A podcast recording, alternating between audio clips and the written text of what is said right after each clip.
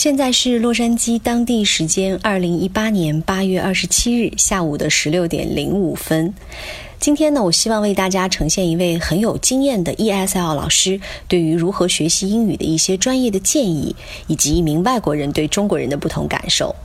Jeff 老师呢，是我们上一期《百味人生探美国》的采访嘉宾 Linda 老师的丈夫。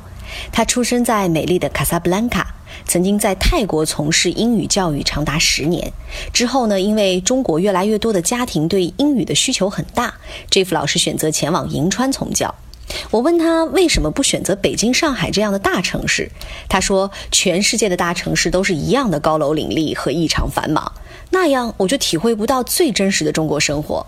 教英语是我的工作，可是不断的感受生活才是我的目的。” Jeff 老师在中国生活了五年之久，之后遇到了妻子 Linda，他对中国的生活有很多有趣的体验，比如常常跟我们在课堂里面聊起淘宝的神奇和他所感受到的中国教育和中国文化。所以我特意将我们的聊天剪辑成为了一期节目，希望可以帮助到想要学习英语的朋友，也希望能够让大家感受到一位外国朋友眼中的中国。Well, my name's Jeff. I was. born in Morocco, particularly in Casablanca City. I uh, graduated from university and I got my bachelor's degree in linguistics, foreign languages. Then I spent some time uh, in Asia, both Thailand and China, and then finally I immigrated to the US and I've been here for uh, nearly four and a half years and I'm still uh, an ESL instructor. 我会先播放 Jeff 老师的原因，再给大家总结他的观点。节目开始前呢，依然要跟听节目的大家说抱歉，因为采访环境相同，所以这一期的采访录音音质呢同样受限，希望大家能够谅解。What are your suggestions for English learner? Okay, now English learners as ESL, mm-hmm. okay, whether they're from Europe or yeah. from South America, Latin America, from from, from worldwide, okay, from non-English uh, speaking countries. First of all, when you learn a language, you have elementary level, mm-hmm. you have intermediate level, or you have advanced, level. Yeah. Uh, what do you need that language for? Do you need it for just basic communication? Mm-hmm. Do you need it for business? Or do you need it for higher level communication? Mm-hmm. You have to know your purposes, then you can work on your goals. My opinion regarding ESL as students, there is no way out but to focus on the listening and the reading. Now, mm-hmm. a lot of people they they argue about these two points. Why listening and reading? Because we learn through listening and through reading, mm-hmm. not through speaking. Speaking is just a platform to challenge yourself. Yeah. Uh, uh, speaking is just a platform to to prove that you can communicate in English, to prove yeah. that you can understand English. Speaking, it's like regarded as an assessment, as uh, a test. You mm-hmm. test yourself. When you write, now, speaking and writing go together. Why? Because that's how you assess a student. Mm. When you communicate with student, how much can he or she understand from your questions? Yeah. Or when you give an essay, when you give a topic, and then you let the students write about that, how deep can they uh, can they manifest with that topic? Uh, what kind of vocabulary can they use? So you can tell if that person can really communicate in English. If somebody, if a person can express himself, herself in English well, spoken, of course, then that person can probably can write very well. If a person can speak very well, it's very difficult to say that that person can write essays. Yeah. That this is practically automatic assessment here. Mm-hmm. How do we learn? Through listening and through reading. If we go back to a question you asked me about China, mm-hmm. I said there are uh, Chinese people. Uh, among them are university students mm-hmm. and also adults. Yeah. Uh, they've never been to the US or Canada or Australia, yet they can speak English very, very well. well. How did they achieve that level? They don't have foreign friends. Probably they uh, they watch uh, American movies mm-hmm. or they read, enjoy reading books or they listen songs radio. but uh, quality yeah. good quality or they probably they listen to the news mm-hmm. or on the radio or on tv so they have developed they have upgraded their english skills through listening and through reading, mm-hmm. not through speaking. Speaking. What speaking can give you is the confidence. Mm-hmm. Speaking can only give you the confidence. Why? Because it's a platform. Yeah. It's a platform where you meet people, you communicate with them, you see what you have, what they have, and then you just try to cross that bridge back and mm-hmm. forth. And at the same time, speaking can allow you to polish your pronunciation because you're going to meet native speakers. Again there are different accents. Mm-hmm. The canadians the, the, the british the australians new zealanders you're going to be dealing with different accents but that doesn't matter. As long that people can understand you that's the most important thing. Now here again i insist on two main streams mm-hmm. the listening and the reading. I guarantee students or learners who focus on listening mm-hmm. and reading that's how they pick the language. Look at just the babies for example. Mm-hmm. Baby borns don't speak a language. Yeah. they are sort of mute but they can hear. Mm-hmm. All right? They can how do babies learn their native languages? Uh, because at a certain age they know nothing about language. They are mute but they are not deaf. Mm-hmm. They can hear. And then as time goes by, they start to pick the first words. How did how did they learn a language? They learn a language through listening. Mm-hmm. Babies can read or write, Yeah. so they learn their native language through listening. Mm-hmm. Then they go to kindergarten. Mm-hmm. Then they start to learn the alphabet, or they start to learn the, the letters, or the characters, or the words. Then they start to face bigger and bigger challenges. Why? Because their brain capacities are growing, so they can consume more, and that's how. So the listening is more effective. If you want to know what is the difference, I mean, what is the pros and cons of listening learning and and reading learning? The listening, you will learn a lot. You can focus more on the pronunciation as mm-hmm. well as new vocabulary but with the listening you don't see the words you can you can only hear them therefore when it comes to writing the person's going to struggle because you need spelling. But when you practice through reading that's double uh, action. It's Yeah. more effective. Why? Because you physically see the words. Mm-hmm. You physically see the phrases the sentences. So at the same time you learn new vocabulary words mm-hmm. and at the same time you have hold of the mm-hmm. words because you'll be able to write them. That is the only difference between listening and reading with the listening you learn more you practice your pronunciation with reading you get hold of the words you'll be able to write more and at the same time you'll be able to be an excellent communicator Yeah, it's good way. 我的第一个问题是，您对英语学习者的建议是什么 ？Jeff 老师的第一个建议就是，英语学习者要知道自己目前的英语水平是怎样的状态，并且呢，要明确学习英语的目的是用于生活交流、商业合作，还是考学进阶。清楚的知道自己的目的，才能够制定清晰的目标。以他多年的经验，无论你处于何种目的而开始学习英语，你都应该将重点放在听力和阅读。很多人认为口语表达是重点，但学习英语最佳的途径是通过大量的阅读和听力练习。说英语是最终检测你学习英语的工具，口语是可以推动你学习英语的，但不是途径。越来越多的人通过看美剧、电影，或者听英文的歌曲、新闻，或者通过读英语书籍，找到了语言的规律，增强了听力的识别度。通过听力的练习，可以学习到正确的英文发音，以及正确的语气表达和重音连读。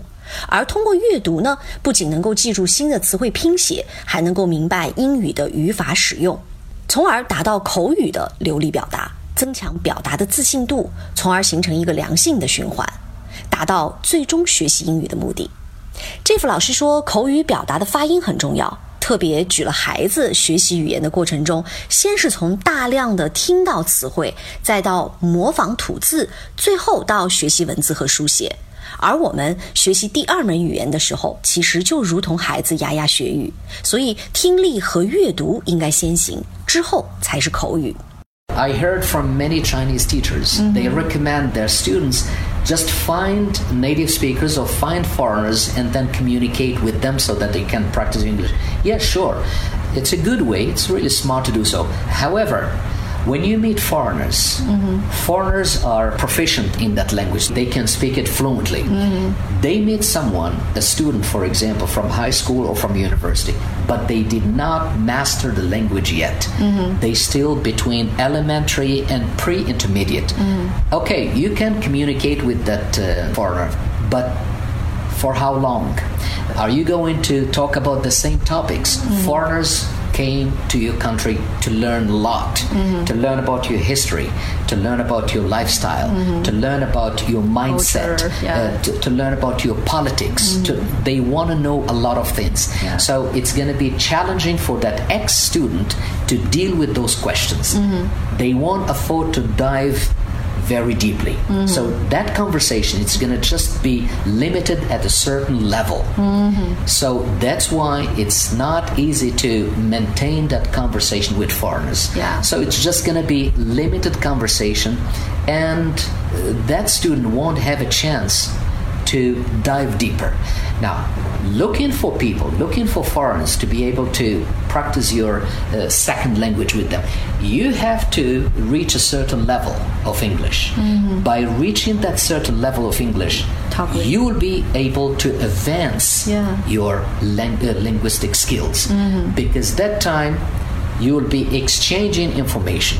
By that time, you will be able to understand a lot uh, when communicating with that individual, with that person. But if if a person couldn't reach that level, it's going to be very difficult to establish that successful communication. Yeah. So that's why many teachers try to recommend students, uh, well, just try to find for us.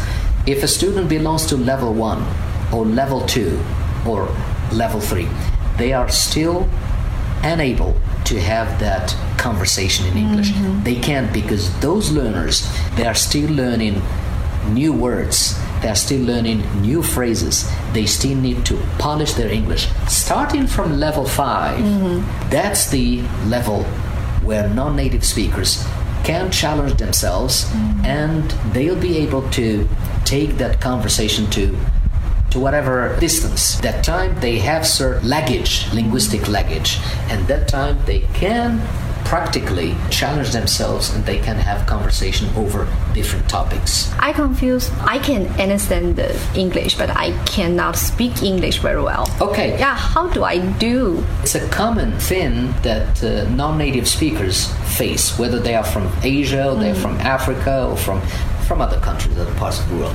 The reason why you still struggle with that because your mind is still attached to your native language. Sometimes you receive questions. Your mind has to analyze that question.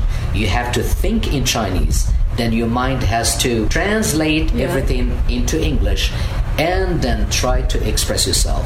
So, in other words, in order to reach that level where you become, uh, how, how I put it, uh, automatic translator. Mm-hmm. Okay, so which means it's like you have two chips. You have the native language chip and you have the second language chip. The only way to be able to fit the description, you have to master your English. You have to have the habit, okay, the automatic habit to be able to speak without thinking or without using your native language. Mm-hmm. As long as you keep using your native language to express yourself, it's gonna be a gap. You hmm. will always struggle. You will always try to find the words. That's number one. Number two, sometimes people struggle because they need to find the right word to hmm. describe things. So they try to sort of find the most suitable word. If you try to think in that way, it's gonna cause gaps. It's mm. gonna cause some kind of delay in speech, delay in mm. communication. You just need to let go. You don't have to try to think of, I need to pick the right word to be able to express myself. No, that's not necessary. As long as you can send the message across, you can still communicate with that person. Try to go around the word. If you don't, if you can't pick the right word you're looking for, try just find a synonym, for example, mm-hmm. something that looks similar. Number three is that they didn't have a chance to communicate in English with foreigners. Mm-hmm. They didn't have a chance. Since they didn't have a chance, it's gonna take some time to be familiar with mm-hmm. communications, with conversations. Say, for example, you go back home, you, you go back to your, let's say, umbrella, okay? You go back to your Chinese culture, you go back to your Chinese uh, uh, language. That's sort of a habit, it's a daily habit, okay? So it's something that is with you, it lives with you. You can't separate yourself from that. But however, if since you are in America now, you decide that, okay, guys, we're gonna we're gonna listen to uh, the news on TV or on the radio every morning. Okay, we get up in the morning, we just listen to English songs from the radio. Uh, we just watch the news in English. Uh, we listen to English songs. Anything English, English, English. So you're gonna create a new atmosphere. You're gonna live uh, under a new umbrella, which is the English uh, environment. Because remember, scientifically speaking, your mind has to listen. The brain has to listen to as much English communication as possible. Don't worry, just feed it. Let it let it feed on that on the English words or on the English vocabulary. And then one day you would be able to communicate in English pretty easily. You have to consume as much English as you can. If you try to change your daily habits, as I said, in the morning you listen to the news, in the evening again you watch the news, you you watch a talk show in English.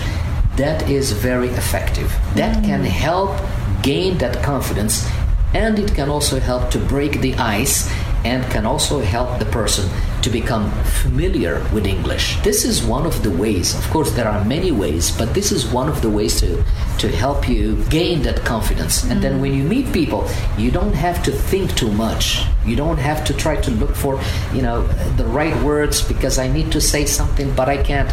说到口语提升，Jeff 老师说，现在有很多的老师都强调，学生应该找一个以英语为母语的朋友，不断的对话，不断的练习。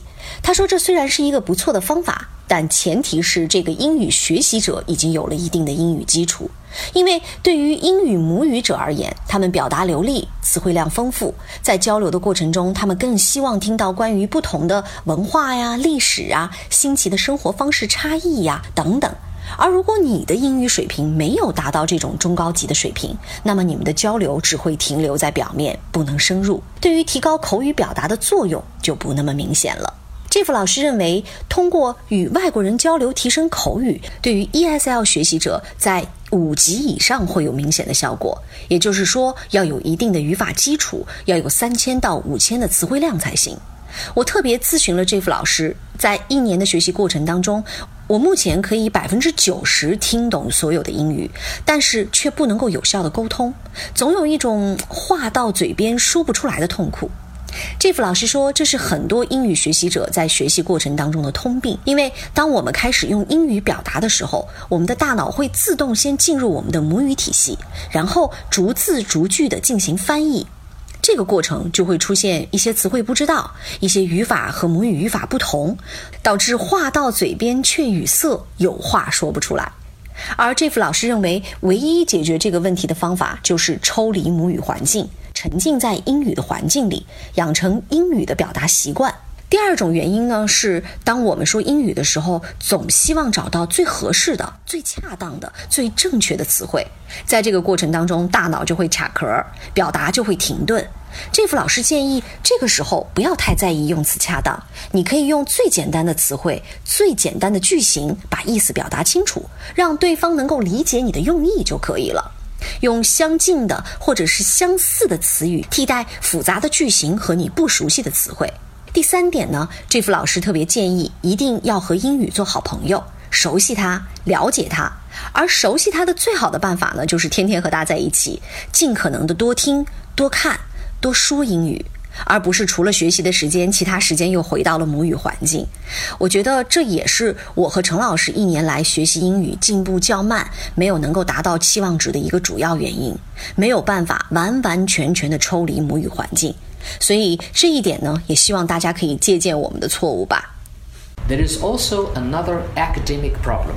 The academic problem is related to grammar. Now, a lot of English users, they know many words, but they know individual words, which means this means this, this means that. Mm-hmm. Okay? But when it comes to building, constructing a phrase a, a sentence or a question, they struggle. Which one comes first? Is it the subject? Is it the verb? Is it the adjective? Is it the adverb? They struggle here. Here it means that person has a lack of English grammar knowledge.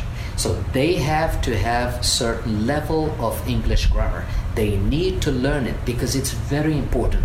Uh, native speakers do not need to learn grammar. Yeah. they use they implement actually not use they implement grammar into their communications which means they learn that in their childhood. Though they make mistakes and now if you pay attention they also make mistakes but Yeah. they are not very uh, you know very serious mistakes. They know how to express themselves. Now for non-native speakers there is no way out Yeah. you have to learn that grammar because grammar gives you two main things. First, you understand the rules of the language because it's not your first language, it's your second language. And then you learn how that language operates. Number two, it gives you the idea how to use the language correctly. Remember, grammar has two main points. Two. It's how to speak accurately and how to write accurately. That's it. It's about speaking and writing. If you want to learn English through hidden grammar, we say hidden grammar, which means you don't study grammar, but you learn English implemented with uh, with grammar. You have to read Yeah. because reading comes with grammar, but you will never be able to explain why. Why do we say this in English? So you have again to go back to the rules. You have to go back to main terminologies, and that will give you. In fact, if you use a grammar book mm-hmm. to understand grammar rules, it would be much better Yeah. because you understand the foundation of the mm-hmm. language mm-hmm. and from there you will be able because grammar gives you confidence by the way it gives you the confidence to communicate in english and to write in english accurately 这副老师是目前将英语语法给我讲的最清楚的一位老师。他常常说，语法是语言的规则，绕不开。但中文语法和英文语法有很多的不同，如何运用是关键的。以英语为母语的人呢，是不需要特别学习语法的，就像我们也不需要特别的去学习中文的语法一样。很多规则呢，可能是从小到大说着说着就明白了。而我们学习英语语法，就是要将不同的规则烂熟于心。语法会告诉我们如何正确的使用语言，因此学习英语语法非常重要。但之前也有老师提醒我们，英文歌曲里面有很多的语法其实都是错误的哦。所以，如果当大家通过听英文歌来练习自己的英语，一定要特别留意，不要养成错误的语法习惯，那样的话以后很难纠正。How about the vocabulary? Do you have some good way to memorize the vocabulary? well you see now here you're asking about uh, scientific uh, matter. Uh, why? Because learning foreign languages it can be easy for some people and it can be difficult for others. People don't have the same memorization capacities. Yeah. there are people who can memorize so easily so fast. They have some kind of mm, magnetic brain. They can mm-hmm. they can quickly memorize words. They can memorize words. They can memorize the spelling. And there are other people they they need to review. Mm-hmm. They need to review a lot. That is very normal. The same thing with math. Mm-hmm. There are some learners who are good at math and there are others who need some kind of easy ways easy met- methods to be able to solve that system. It's exactly the same thing with languages you have to know yourself. Only yourself can understand your own self. You have to know what are my weaknesses. Uh, am I good at memorizing words? Am I good at uh, memorizing spelling? Am I good at memorizing pronunciation? What are my strengths and what are my weaknesses? Once you know this, you're gonna focus on your weaknesses. So you know your strengths, you know your weaknesses. What are you gonna do? You're just gonna work on that. You have to know what are your weaknesses. It's only by knowing your weaknesses then you will be able to recognize the problems. Then you will be able to find a solution. So memorizing vocabulary it's not just anyone. Uh, it's it's a, it's a scientific uh, matter here. Some people are, as I said, good at memorizing. Others are not good at. They are slower at memorizing words. So it means they have to practice more Yeah. every day. They have to practice more. So one side you have to use these words and you can remember that. You don't have to use them, but let's say, for example, when you learn uh, effective learning, when you learn new vocabulary words, they have to come with, with sentences. Yeah. They don't have to be complicated sentences, just basic sentence. Why? Because sentences they always give you the true image of mm-hmm. that word, of that vocabulary. When you use a word in a context, which means in a sentence, you get hold of that word because you know how to use it, because you have learned it and you have memorized it from a sentence. Mm-hmm. So first you know the word, you know the meaning, and you know how to use it in sentence. So here there is a double action. Mm-hmm. There is another problem that happens to non-native speakers. They learn words, new words, and they try to only understand them in their native language. That's a big gap when it comes to so what does that mean in English? I understand it in my mm, language. But I don't That's what they say. I understand. they say I understand it in my language. Okay, so then explain it. It means they only get hold of that word 50%. Mm. They miss the other 50%. First, it's good to know the word in your native language. That's fine because at least you don't have to struggle with the understanding. But at the same time, you have to go back to the English English dictionary. Why? You're gonna find the meaning of that word in English. Then they're gonna show you sentences. Yeah. They're gonna give you examples. By reading more examples, you learn new words. Yeah. There you go. You helped yourself to learn new words, and that's how you upgrade your language luggage. Mm-hmm. But if you only stay to English, my native language, definition or meanings, uh, you will only achieve 50%. Remember, as I, I said it several times, for level 1, level 2, level 3, level 4, level 5 ESL learners, it's not an easy task it's very demanding. Mm-hmm. You have to sweat a lot. You have to do a lot from level one to level, five. five. Why? Because from level one, they don't know many words. They mm-hmm. are building up. Yeah. They are learning a lot about the vocabulary. They are learning about basic grammar. As they level up, they are facing more and more difficult words. And then they start to work harder on how to write. Mm-hmm. On how to understand complex questions or com- conversations. So the task gets more difficult. That's why from level one to level five, it's a big mission. Mm-hmm. They have to learn a lot, they have to sweat a lot. After level five, the student starts to collect the fruit. Mm-hmm. From level five onwards, not before that. Before that, it's just learning as much. You are you have a basket, and you're walking through a garden, and you are collecting. Mm-hmm. Once you finish the finish line, actually just temporary, just temporary finish line is level five. After level five, there is a new mission. You start to look at English from from a very high perspective. You want to become independent user. So before that, ESL learners they have to sacrifice their time. They have to be serious believe me because learning languages they don't they don't just happen in just uh, 24 hours or uh, like three months okay just go to canada or go to the us for one month and go back home i'll be able to No. it doesn't work that way. That's a dream. That's that's just illusion.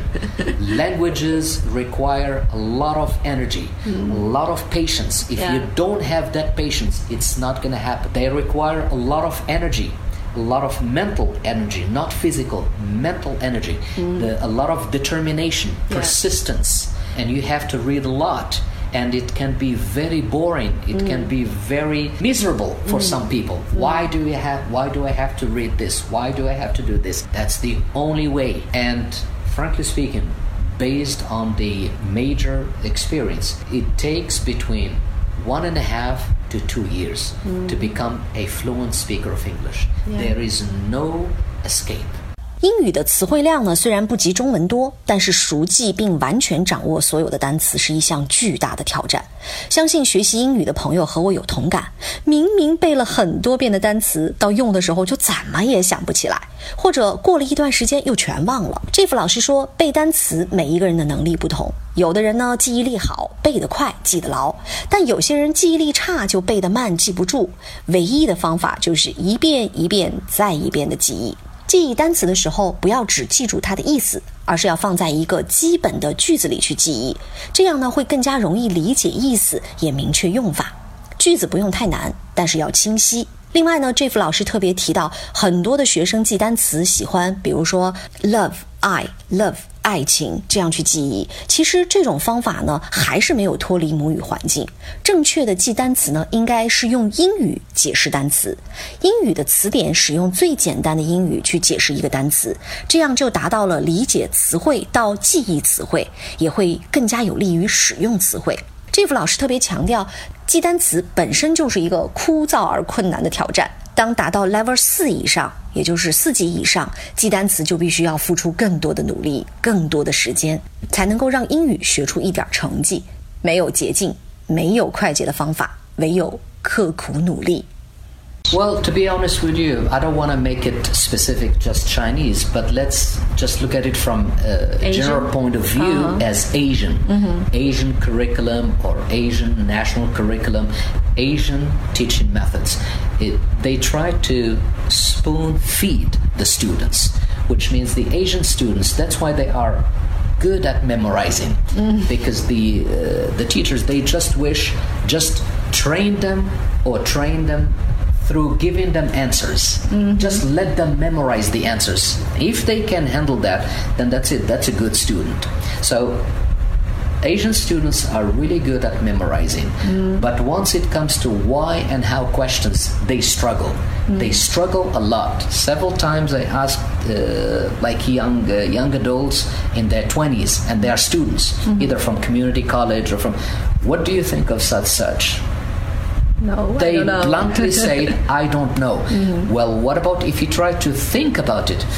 Uh, I, don't I still don't know. they still don't know, you know. So they cannot take it to a higher level of uh, of challenging discussion, and it becomes a habit just train me to know the answers. And a lot of teachers, that's what they do. They spoon feed the students, uh, whether in elementary school, primary school, or junior high, middle high, and, and high school, including universities. And it seems that it becomes nationwide in each uh, Asian country. And that has to change because it, that's not the right way to uh, to make students smart. It's not the right way to make them think out of the box. So this is this is frankly speaking, this is what I learned from Asia. I noticed whether in Thailand, whether in uh, in Japan, whether in Korea, whether in China, including Korea, this is the system. This is the pedagogical system, and this is how teachers. Because remember, it's called education psychology, which means psychology is involved there. When you teach class, when you teach students, there are a lot of questions you have to deal with the lesson plan. You have to deal with the book. How are you going to target your lesson? What are your objectives? What's the lesson objective? What do you want the students to learn from? So here you have you have two main poles. Mm-hmm. The first pole is know your objectives. What are you going to teach? What does the unit have? And then point number two, what do you want the learners or the students to learn from that? It's like the fruit and the juice you buy the fruit how much juice can you get from it? Mm-hmm. that's exactly the same uh, with, with education with teaching and learning.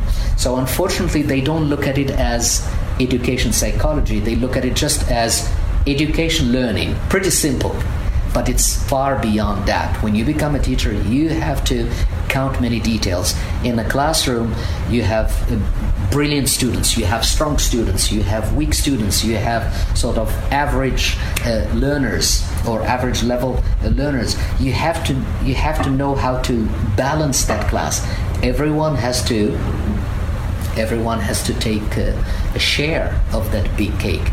Unfortunately, the uh, the teachers, uh, mainly in Asia, they think, well, I cannot focus on the weak ones. The weak ones are always weak. There's nothing I can do it, mm-hmm. uh, about it. So let me just focus on the brilliant ones because they are fast learners and they can catch and then we can move on. So mm. I believe that's not fair. Even though they are weak, but probably they just need a chance, probably because they are slow, so they need the chance to be able to catch up with the other ones. Yeah. So yeah, uh, I think teachers they need to look at it as education psychology, mm-hmm. not just education learning. So here it's it's it's not the same. The China, I noticed that a lot of people are business uh, oriented. they have their minds programmed on business. So everybody thinks if you are an intelligent person, if you think you can You be a successful person, then you need to run some kind of business. Yeah. That's the only way to prove that you are an intelligent person. If you cannot run business, well, even if you are a doctor or an engineer, oh, well, it's still, mm, you haven't reached the expectation or you haven't re- reached the, the requirements, the uh, sort of by tradition, by customs, by culture. So it's, I believe it's deeply rooted, okay? And uh, also, I noticed that the reason why people want to get involved in businesses or they want to become business people, um, I noticed that most people do not like to be supervised. Mm-hmm. They refuse to be supervised, which means they want to have, they want to enjoy absolute self-employment management. Uh, I don't want to have a manager above my head. I don't want to have a supervisor above my head.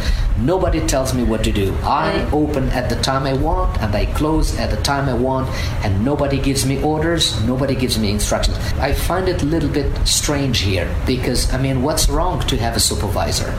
What's wrong to have a manager? If a manager is well-educated person, if that manager can polish your life, can polish your skills, and you expect, what is wrong with that? Because you're gonna learn from that person, mm-hmm. and that perhaps in the future when that person leaves, you're gonna take over or you're gonna take his or her place, which means you're gonna become also a successful manager. Mm. What is wrong with that?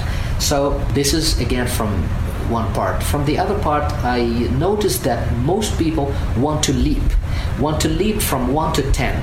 They do not want to climb the stairs of life mm-hmm. step by step. Most young people nowadays, they are obsessed, obsessed with success, and obsessed with materialistic life. And mm-hmm. it's very sad because it also comes from the parents. Parents are also part of this thought, you know, of this mind programmation. Mm-hmm. Okay. They want to leap from 1 to 10, which means they don't want to be patient to build that career, to be patient, to learn as much as they can.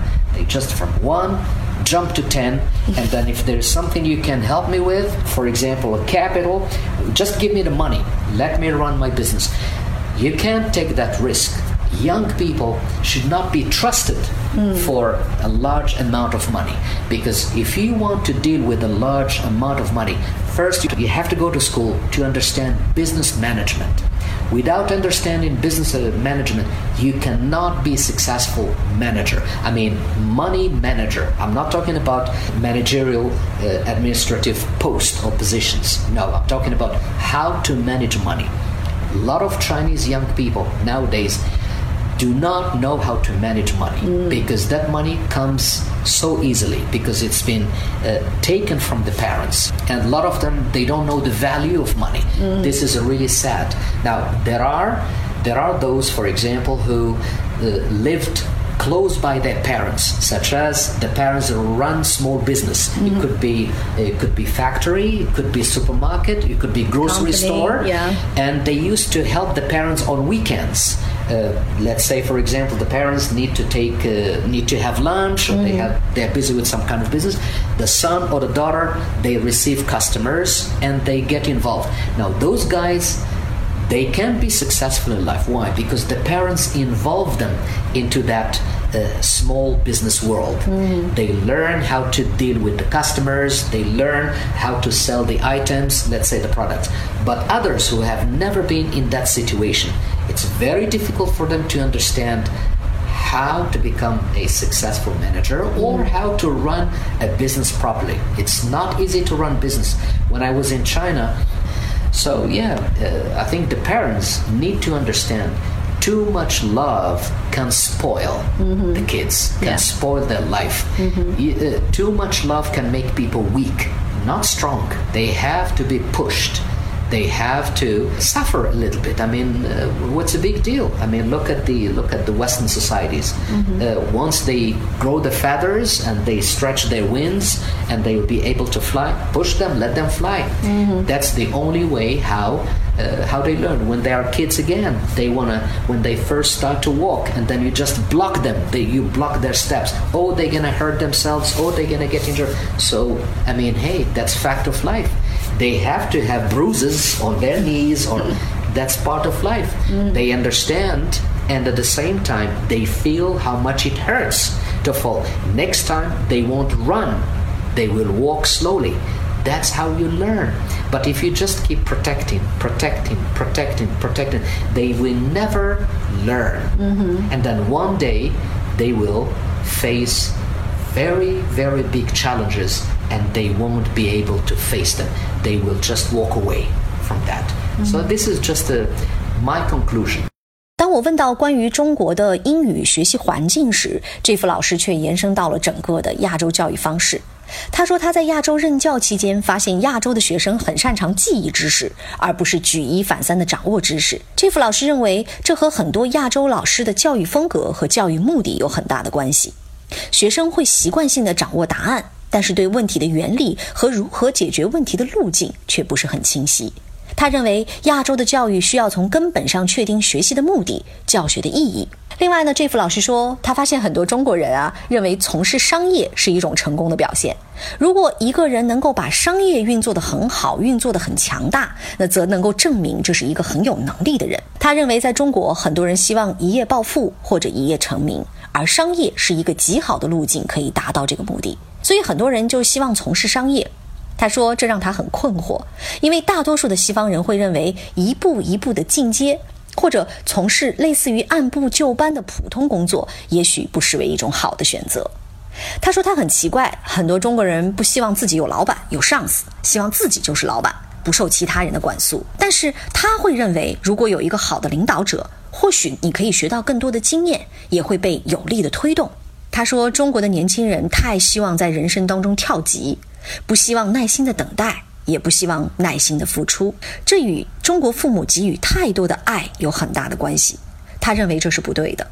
中国的年轻人不会管理财富和金钱，因为父母给够了他们金钱，他们的钱来得太过于容易。这副老师作为一名在中国生活过一段时间的外国人，以上是他的一种感受和观点，可能不是所有人都可以认同，但我觉得这是一种观点，也许我们需要借鉴和了解。而在过去的一年中，我也的确见证了很多中国富二代来美留学时的浮躁和迷茫，欠缺学习改变命运的目的，他们就显得很吊儿郎当。所以，很多美国老师对这样的中国留学生都会很不满。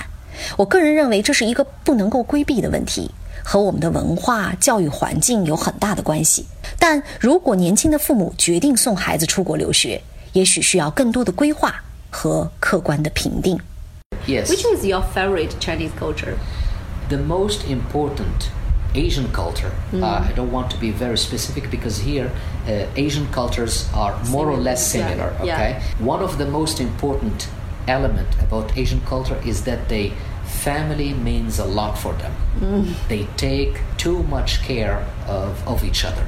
That is okay? your favorite part? not in a negative sense but in a positive sense okay? So this is number one. They take good care of each other.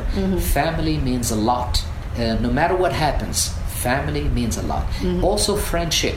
Yeah. and they have close friends they help each other a lot. They regard that as uh, as an important element in order to achieve or to keep that uh, that friendship so that it can last for as long as possible. They are pretty close to their classmates. Mm-hmm. They don't have connection with their neighborhood uh, friends. Doesn't exist unless if they are from the village or mm. from the countryside. Mm. That's a different story. But if they are city people, their best friends, their close friends are the school friends because they keep in touch with each other for as many years as, as possible. Connection between the children and the parents. Uh, so for now, I can help you, whatever I can do for you, so that when I grow up and I become old, it's uh, a a payback. Uh, you have to take care of me, and you have to. So it's uh, it's cute at some extent, but again, it has its downside. It has its downside. 当我问及这副老师最喜欢的中国文化时， 他说，从积极的方面来说，他欣赏中国人更看重家庭和友谊。他说，中国人的友情呢，往往开始于童年或者是学校，可以持续很多年。我将这副老师的观点理解为适度的人情味儿。我想，这和中西方文化的差异有很大的关系。中国人讲究人情礼仪，但美国人更讲究自我感受，两者各有千秋。好似围城。中国人呢，希望少一些人情世故，多一些自我空间；美国人呢，则希望多一些人情温暖，少一些独自承受。不同的文化背景，其实孕育了不同的社会呈现。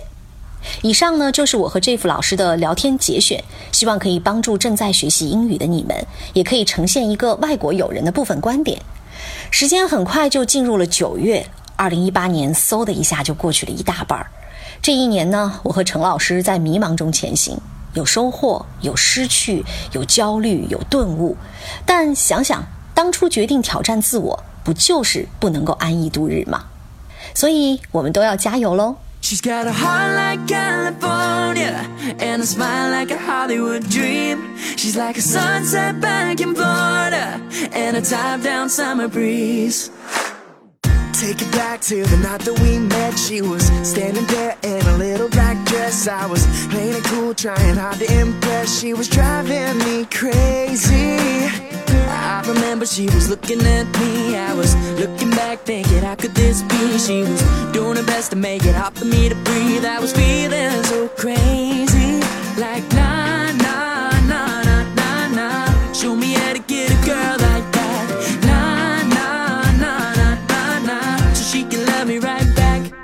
got a heart like California and a smile like a Hollywood